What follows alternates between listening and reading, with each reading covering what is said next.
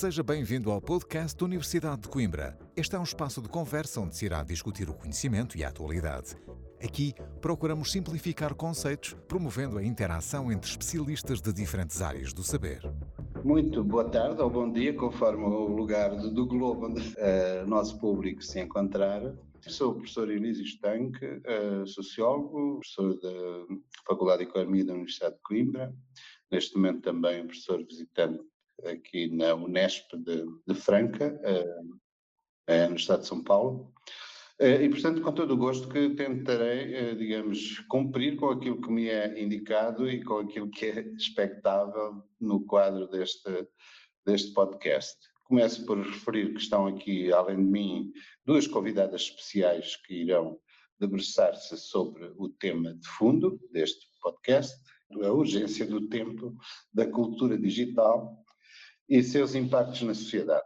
Temos a professora Sara Trindade, da Faculdade de Letras da Universidade de Coimbra, e temos também a, a professora e socióloga Silvia Portugal, da Faculdade de Economia da Universidade de Coimbra. A gestão do tempo, porventura, pode ser aqui uma referência de fundo para nós refletirmos sobre a nossa própria experiência, quer enquanto pedagogos, quer enquanto cidadãos, não é? Até que ponto é que, digamos, esta chamada cultura digital nos obriga a, a gerir de modo diferente uh, o nosso dia a dia, o nosso tempo de trabalho, o nosso tempo de lazer, o nosso tempo para a família, etc, etc. Portanto, começaria, uh, começaria pela, pela Sara. Olá, obrigada. Eu trago-vos um pouco também um olhar de quem trabalha na área, sobretudo da, da, da, formação de professores, quer a formação inicial, quer contínua, e portanto, precisamente essa questão da, da, daquilo que a pandemia um, reconfigurou a forma como nós pensamos os, uh, o que é o nosso dia a dia, precisamente aquilo que o Elísio agora estava a fazer, de que forma é que a cultura digital, a gestão do nosso cotidiano foi ou não afetada, mas uma das coisas que nós sentimos precisamente nas nossas práticas educativas é precisamente, uh, no fundo, uma, uma consciencialização de que um, a cultura digital está efetivamente integrada na nossa sociedade, ou seja, precisamente quando utilizamos esta expressão de cultura digital, ela já, no fundo, já, já traz um pouco disso, e nós, nós no campo da educação, uh, e quer com os professores da educação do ensino básico e secundário, quer com os professores do ensino superior, acho que nos fomos consciencializando cada vez mais ao longo destes últimos dois anos e tal, já que levamos de, de pandemia, fomos nos consciencializando de que é impossível nós hoje em dia separarmos aquilo que é o, o, a nossa vida analógica daquilo que é a nossa vida digital. Mas foi uma consciencialização agora, porque na verdade isto já, já vinha de há muito de trás e já havia essa necessidade, por exemplo, de, de, de fazer com que os jovens hoje em dia percebessem o que é que é esse espaço digital e o que é, o que é o seu espaço pessoal, um espaço offline, efetivamente. E, e, cada vez mais é preciso nós percebermos quando é que estamos ligados e quando é que nos desligamos. Eh, essa capacitação, que é uma coisa social, é uma coisa da nossa sociedade, mas que no ambiente educativo ganha outros contornos, ou seja, quando é que é o momento de eu estar numa aula completamente analógica, uma aula física, presencial físico, na geografia física, e foram isto foram conceitos que foram assumiram novos contornos nos últimos tempos e quando é que eu faço um uso do digital para potenciar precisamente os processos, as práticas, os conhecimentos, etc. E conseguir essa separação nota-se que é absolutamente difícil. Portanto, quando, quando estávamos em confinamento percebíamos que era indissociável o espaço casa-família do espaço casa-trabalho, porque ficou tudo no mesmo espaço. Mas agora já não é necessário fazer isso, mas na verdade a vida reconfigurou-se de, de alguma forma. Mas é engraçado que há um filósofo, o professor Luciano Floridi, é um, um, um, filósofo, enfim, ele tem uma, uma ascendência italiana, mas uh, é professor uh, catedrático, até salvo erro, na Universidade de Oxford, e ele há, há, muitos anos atrás, em 2013, 14, coordenou um projeto da, da, da Comissão Europeia que depois desembocou num, num, manifesto que foi publicado em 2015, portanto estamos a falar de cinco anos antes da pandemia. E esse manifesto tem mesmo o título Manifesto on Life. Uh, que às vezes as pessoas perguntam-me se o termo está mal escrito, quando veem às vezes escrito em algumas coisas até que já, que já publiquei, e, e não, não está efetivamente mal escrito, porque aquilo que ele argumenta, juntamente com a equipa, naturalmente era uma equipa vasta, aquilo que eles argumentavam já na época era que, e nada tinha a ver com a educação, portanto tinha mesmo a ver com a nossa sociedade e com o funcionamento em sociedade, que não, não, nós não conseguimos muito, nunca mais distinguir o que é online do que é offline. Está tudo misturado. E então, um, mesmo o, às vezes o exemplo assim muito básico, elementar que eu dou é o facto de estarmos aqui num, num, num recurso, ou utilizar um recurso digital, mas no entanto ao mesmo tempo eu vou tomando apontamentos com a caneta e com o lápis e com, com, com o caderno e portanto onde é, onde é que começa, onde é que acaba um elemento e o outro e portanto isso misturou-se completamente nas nossas vidas, acho que agora assumimos efetivamente essa, essa fluidez entre ambos os espaços, esta capacidade de nós nos movimentarmos, o meu olhar prende-se muito sobre o processo educativo, porque é fundamental conseguir, por um lado, distinguir as duas coisas, o Florida falava até nas, nas dualidades que aparecem ou que desaparecem quase, um, é importante nós sabermos distinguir, mas depois é importante sabermos armarmos-nos dessas vantagens que esse lado digital nos traz e usarmos isso a nosso favor, completamente a nosso favor. Isso até depois nos podia levar precisamente para a discussão dos algoritmos e daquelas coisas todas, uh, que no, no, lado digital também se, se aborda muito essa, essa temática. O nosso foco não é tão dirigido para, digamos, camadas etárias mais, mais baixas, do, do, do nível de ensino básico e secundário, por exemplo, onde estas matérias já há muito eram objeto, digamos, de, de reflexão, de discussão e até de preocupação, no sentido, digamos assim, dos efeitos uh, algo perversos numa estímulo à atomização dos jovens e, porventura, alguma alienação que, uh, que teve, teve e está tendo, obviamente, implicações uh, no, no, plano, no plano das relações familiares e no plano também da, no plano também da educação.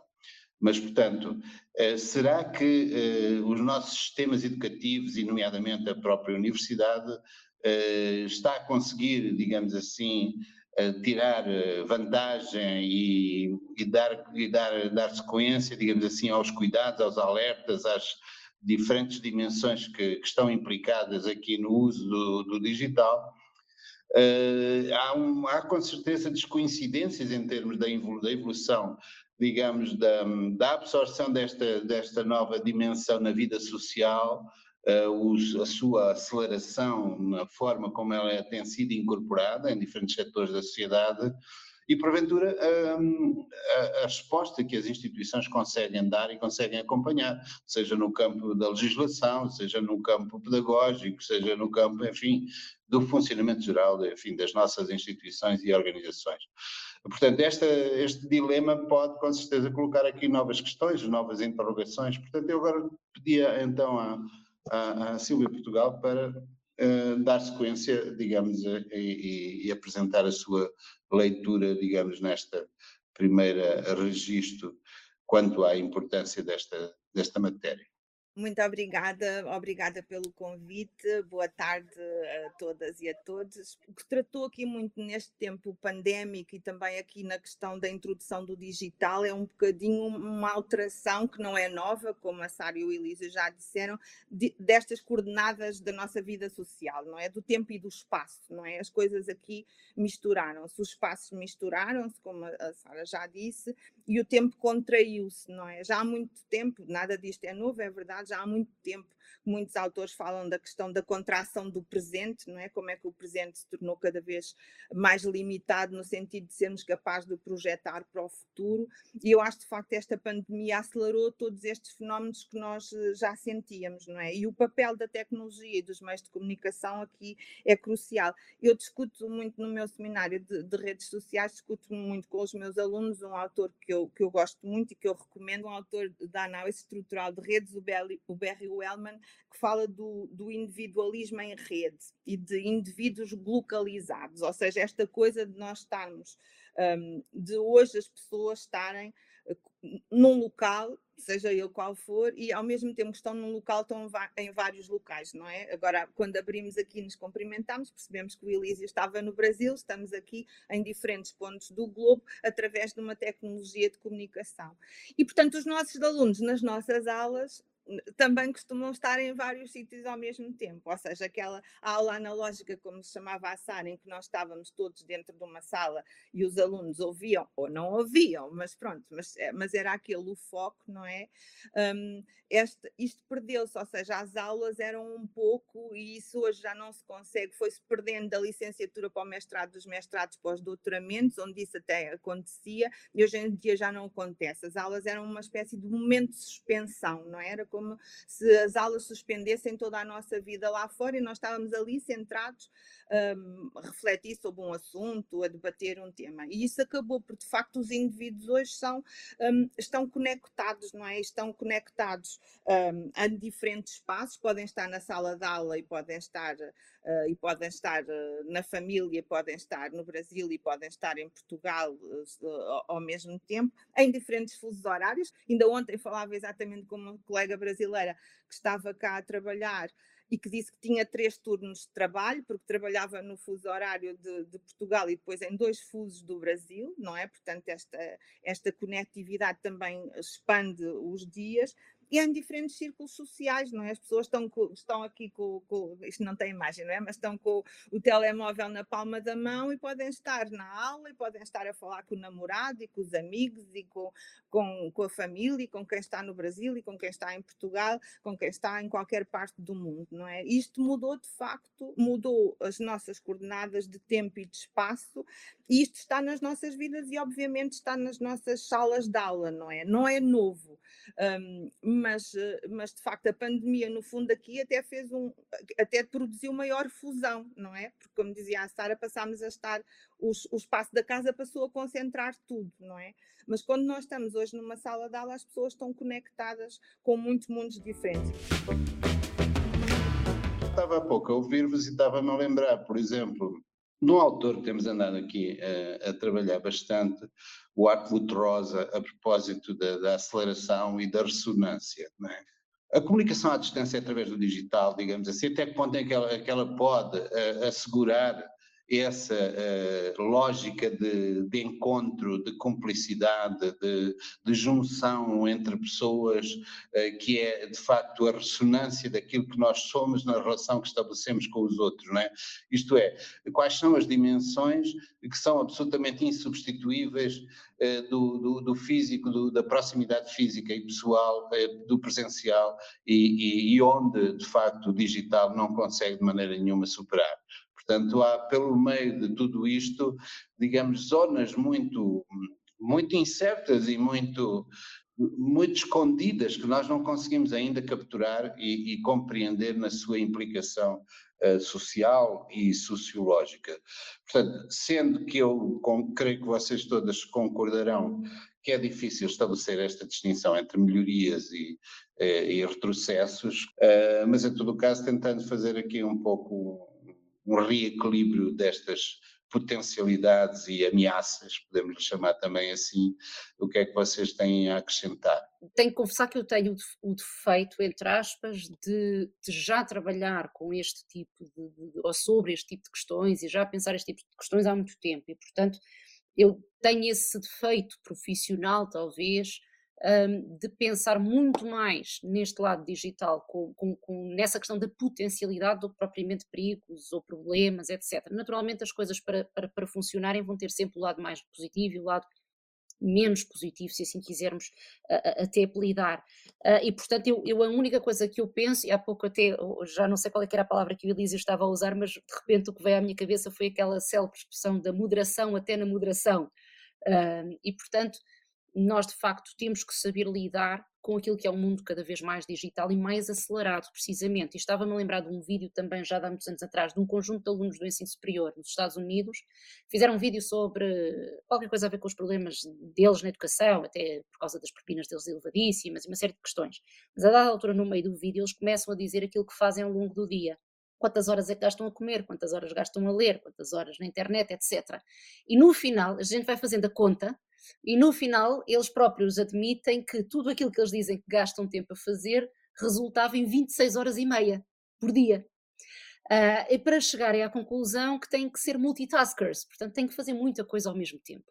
E é isso que nós percebemos que às vezes acelera brutalmente a nossa vida porque fazemos muitas coisas ao mesmo tempo. E nós somos capazes de estar aqui a conversar uns com os outros e de facto ir olhando para o telemóvel e quiçá eventualmente até responder alguma, alguma mensagem que consigamos fazê-lo de forma mais rápida. E isso não quer dizer que não estejamos com atenção até à própria conversa que aqui temos. E, portanto, isso é uma, é, é, é uma velocidade incalculável. É, é, uma coisa que eu acho que na universidade, de facto, não estarmos restritos a uma sala de aula física e podermos. Eu, eu, eu dou aulas no, no, no, departamento de História. Quando, quando estivemos confinados, fomos ao arquivo digital da Torre do Tombo. Portanto, eu não preciso de estar fechada na minha sala de aula para ensinar. Aliás, eu agora amplifico aquilo que eu faço precisamente e, e dou a conhecer aos meus alunos, se calhar, coisas que de outra forma não conseguia levar 60 ou 70 ou 80 alunos para dentro de um arquivo e trabalhar com eles no arquivo ao mesmo tempo e com, com, com o recurso digital isso permite-me fazê-lo e portanto nós hoje em dia temos que pensar a universidade de uma forma diferente. Nós vemos, por exemplo, o projeto de inovação pedagógica da nossa própria reitoria, no fundo é um, reconhecimento de novas práticas, de novas ideias, etc., porque as universidades vão evoluindo naturalmente. Portanto, se não evoluíssemos é que, é que seria provavelmente mau sinal. Portanto, não há aí um risco também, não há um risco também de se cair numa certa deslumbramento, numa certa euforia que pode ser prejudicial? Antigamente não era tudo mau e agora é tudo fantástico, não é? E portanto saber ter esse equilíbrio e perceber onde é que é uma vantagem para nós e onde é que não é. Onde é que isso resulta em ganhos para os nossos alunos, onde é que isso os prejudica. E, e precisamente não ser escravo de que agora é, isto é tudo maravilhoso e agora para nós sermos professores fantásticos temos que usar o digital e para os nossos alunos serem excelentes têm que usar. Não, têm que ser críticos e perceber efetivamente quando é que isso é uma mais-valia para todos nós, quando é que isso nos prejudica, quando é que essa declaração nos faz perder o controle da nossa vida, nos faz perder o controle do nosso espaço. Nós precisamos aqui de controlar um pouco, perceber como é que este mundo se vai reconfigurando, mas usar isso a nosso favor, não perdendo capacidades cognitivas, intelectuais, etc., que tínhamos até aqui. E, sobretudo, saber uh, desacelerar também quando, quando, quando podemos e quando. E porque isso tem que fazer parte, naturalmente, do, do nosso cotidiano, da nossa vida. A tal história de separar a casa do trabalho, separar o momento de trabalhar momento de descansar. Ok.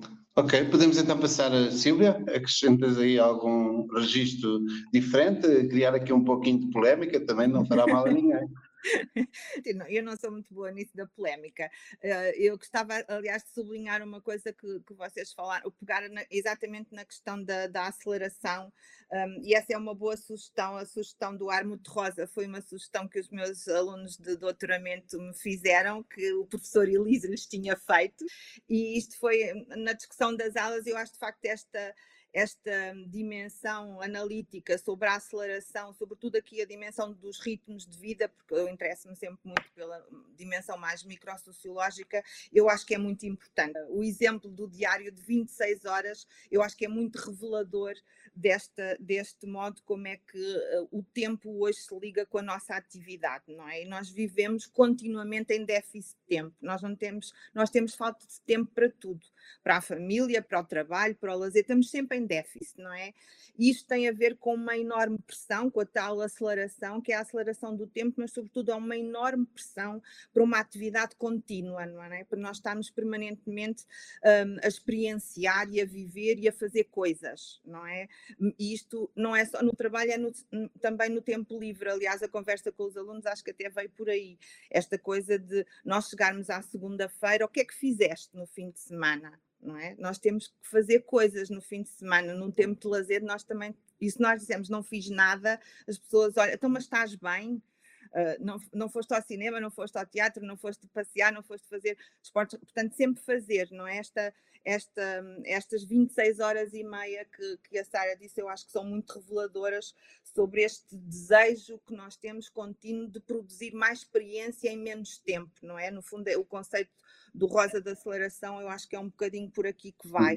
Deixa... Oh, oh, Silvia, só queria, só queria dizer, eh, interrompendo, mas uh, muito rápido, a discussão que está existindo neste momento na Europa e também em Portugal da redução do horário de trabalho, não é? da redução da semana de, da semana de trabalho, eh, terá com certeza implicações com isto que estamos aqui a falar e terá seguramente implicações na gestão do tempo e na gestão da formação das pessoas enquanto, enquanto cidadãos, enquanto uh, cidadãos multidimensionais e não necessariamente especialistas apenas naquilo que, uh, que fazemos na nossa atividade profissional. Portanto, tendo mais tempo dito, dito livre, haverá supostamente muito mais uh, oportunidades e, e potencialidades para que a nossa formação em diversos, em diversos planos, nomeadamente na cultura e no lazer, uh, saiam daí enriquecidos e com isso a sociedade pode vir a beneficiar.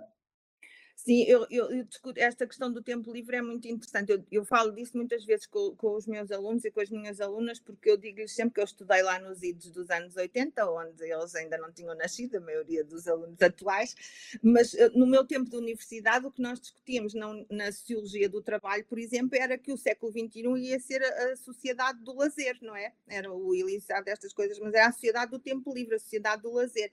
E entretanto, estamos aqui a viver no século XXI que é o do trabalho, não é? O do sobre-trabalho, ao mesmo tempo há cada vez mais trabalho e quem trabalha, trabalha cada vez mais, no entanto, há cada vez menos emprego, não é?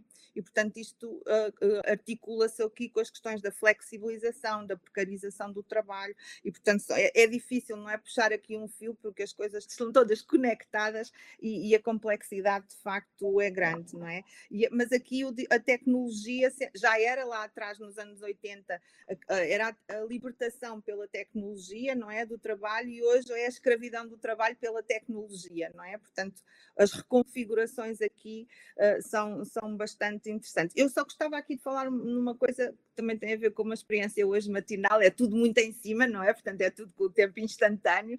Hoje tinha uma conversa de manhã com uma colega que me dizia: Pois eu ontem lá tive que acabar um artigo e não sei o quê, pronto, não tive tempo, não tive tempo para pensar a fast science, não é? Portanto, esta questão também uh, de, de, nós temos que produzir, de produzir, e isto é, isto é muito importante para refletirmos sobre o que é a nossa universidade. A universidade não é só ensino, a universidade também é investigação, e hoje a investigação é dominada por isto, não é? Pela necessidade da produtividade, produzir cada vez mais em cada vez menos tempo, não é? Claro que isto começa lá no ensino com Bolonha, mas hoje também, não é? Os doutoramentos hoje têm que ser produzidos em três anos, tudo é feito por projetos com dimensões muito limitadas e, por exemplo, aqui a questão da publicação, que era o que eu falava com a colega hoje de manhã, é esta coisa, todos escrevem, mas há muito poucos leem, não é? Isto é muito, e isto eu acho que é dramático para aquilo que é a nossa produção científica hoje em dia. Isto que a Silvia acaba de referir é, é, é, sem dúvida importante e afeta muita gente, esta lógica do, do produtivismo, e do produtivismo é, é muito rigidamente formatado e muito rigidamente é, pré-estabelecido, pré os critérios das revistas, da, da organização de um paper, etc esse quantitativismo e essa obsessão realmente têm aqui uh, um efeito que, no plano do stress, no plano do ritmo da nossa vida, uh, está a ser muitíssimo atingido. Nós já estamos aqui a passar então para o bloco das recomendações, então eu passava já a palavra para, para a Sara. Eu, eu não consegui uh, tomar uma opinião sobre qual é que era a, o, o, a sugestão de texto, a leitura que, que traria aqui para hoje. E, e, naturalmente há imensos, de facto há imensos artigos que seriam mais rápidos de ler, com informação se calhar um bocadinho mais concentrada até, mas porquê que, porquê que eu não decidi? Porque precisamente aquele trabalho do, do, coordenado pelo professor Floridi, que eu vos referi, é um texto muito interessante, precisamente este On Life Manifesto, e, e, é um texto que está disponível online, portanto, é um PDF aberto, está disponível para, para qualquer um de nós aceder, e portanto, parece-me interessante uh, sugerir essa leitura porque ela uh, é passível de ser encontrada em qualquer espaço digital, basta, basta de facto colocarmos The On Life Manifesto e vamos lá. Mas há uma outra autora, que é a Marianne Wolf, que tem uma obra, que eu tenho a versão portuguesa dessa obra, comprada precisamente no Brasil, porque só tem uma tradução brasileira e cá em Portugal nós não temos. A tradução brasileira, o seu título é O Cérebro no Mundo Digital mas o, o, título original deste livro, que se encontrará também à venda uh, em língua inglesa, chama-se Reader Come Home, The Reading Brain in a Digital World. Este livro só existe mesmo em papel, portanto, não tem o seu formato digital, ou seja, eu acabei por fazer esta sugestão de dois trabalhos, um que vai um pouquinho precisamente nessa lógica de como é que o nosso cérebro hoje em dia um, lê, pensa, como é que se adapta a estes, tudo quando são recursos digitais e, na verdade, todo, tudo aquilo que está à nossa disposição no ambiente digital, mas o projeto One Life do, do professor Luciano Floridi estando disponível uh, na internet, traz vários textos uh, interessantes com, com algumas ideias precisamente sobre a sociedade em que, em que nos encontramos. E então, se nós pensamos precisamente no que é que é isto da cultura digital, e até para ser fiel àquilo que eu há pouco falava sobre sabermos distinguir as coisas, sabermos pensar de que forma é que, em algumas alturas, nos ajuda ou noutras nos desajuda, uh, para usar até uma palavra não muito correta, muitas vezes é interessante nós termos uma leitura para fazer, por exemplo, quando estamos à espera de algo, e parece que nós agora não podemos também esperar sem fazer rigorosamente nada. E portanto deixo estas duas estas duas sugestões precisamente nesta lógica de um, nós podermos ter a escolha. E é isso que nós precisamos de ter, é de ter a escolha e de ensinar os nossos próprios alunos a saber escolher e a saber perceber o que é que é melhor para si em cada momento das suas vidas. E separar e unir quando é preciso separar e quando é preciso unir. Portanto, o cérebro no mundo digital da Marianne Wolf e o Manifesto On Life do Luciano Floridi, que só existe em língua inglesa, portanto, The On Life Manifesto. Silvia. Nesta minha recomendação, que eu acho que é uma recomendação muito importante, que é de, de uh, lentificar, esta palavra acho que não existe, mas lentificar a vida, não é? Por oposição à aceleração do tempo, nós sermos capazes de lentificar, não estar sempre nesta urgência contínua, não é? Nós estamos sempre, sempre uh, conectados e sempre a fazer alguma coisa, não é? E hoje, uma diferença, por exemplo, que eu vejo nos corredores da faculdade quando sai das aulas, antes o que é que nós vínhamos? Vínhamos as pessoas em grupos a conversar, agora vemos as pessoas encostadas à parede ou sentadas a, a deslizar nos telemóveis, não é? Uh, e as interações face a face diminuíram, diminuíram drasticamente. Não é? Para esta recomendação, que é uma recomendação conceptual de lentificação da vida, aqui fica o conceito, não vou ter tempo de escrever o paper, portanto, alguém quiser aproveitar, eu lembrei-me de uma velha referência, há uma velha referência também naquela coisa de ir buscar ao passado, porque eu, quando escrevi a minha tese de doutoramento, não tive tempo para escrever um último capítulo, que era exatamente sobre o tempo, como os meus alunos outro dia disseram, ah, a professora não teve tempo para escrever o capítulo sobre o tempo, foi exatamente isso. E uma das minhas referências era este livro, estou aqui a mostrar aos colegas no podcast, não se vê, de um autor que se chama Zerubbabel, e que o livro chama-se The Seven Day Circle, The History and Meaning of the Week. Portanto, é um livro sobre a semana, porque é que nós temos o nosso tempo organizado em dias da semana? O que é que é isto desta invenção da semana? Não é? Um, e, e esta é uma referência antiga, mas é uma referência muito interessante para nós pensarmos nestes ritmos, o que é que são os ritmos da vida e como é que eles são construídos e como é que nós ao longo da história vamos construindo diferentes métricas para a nossa vida, não é? E eu penso que de facto esta a questão da métrica do tempo é uma questão absolutamente marcante nas nossas sociedades. Nós hoje temos um tempo adequado para tudo, não é? Há bocado falávamos disso, acerca das publicações e de, da produtividade científica, mas hoje o nosso tempo é medido em termos de adequação ou desadequação literalmente desde que nós nascemos, não é? Mesmo nos bebés há um tempo adequado para fazer seja o que for. Portanto, nós toda a nossa vida é governada de facto por uma, por uma métrica e uma métrica cada, cada vez mais medicalizada. Uh, a minha a segunda, claro que eu também não resisti a uma segunda recomendação, que é um, é um livro do, Ara, do Alain Ehrenberg, que é um sociólogo francês, que escreveu um livro que está, está, está, em francês, eu sei que já pouca gente lê francês, mas ainda há alguns resistentes, mas ele está traduzido em inglês. O livro chama-se La fatigue d'être soi, uh, a fatiga de ser uh, si próprio, não sei muito bem como traduzir isto, depressão e sociedade, portanto, depressão e sociedade. E porquê é que eu trago isto aqui? Porque, de facto, o, o que o Ehrenberg mostra aqui neste, neste livro, como, como, é que esta, como é que a depressão, sendo a doença do nosso século, não é, resulta exatamente deste sujeito que nós fomos construindo no século XXI, que é este sujeito que estivemos aqui a falar, não é? O sujeito que tem um dia de 26 horas, não é? O sujeito que tem uh, atividades múltiplas para cumprir simultaneamente e, portanto, o sujeito que não consegue fazer isso é o sujeito que fracassa.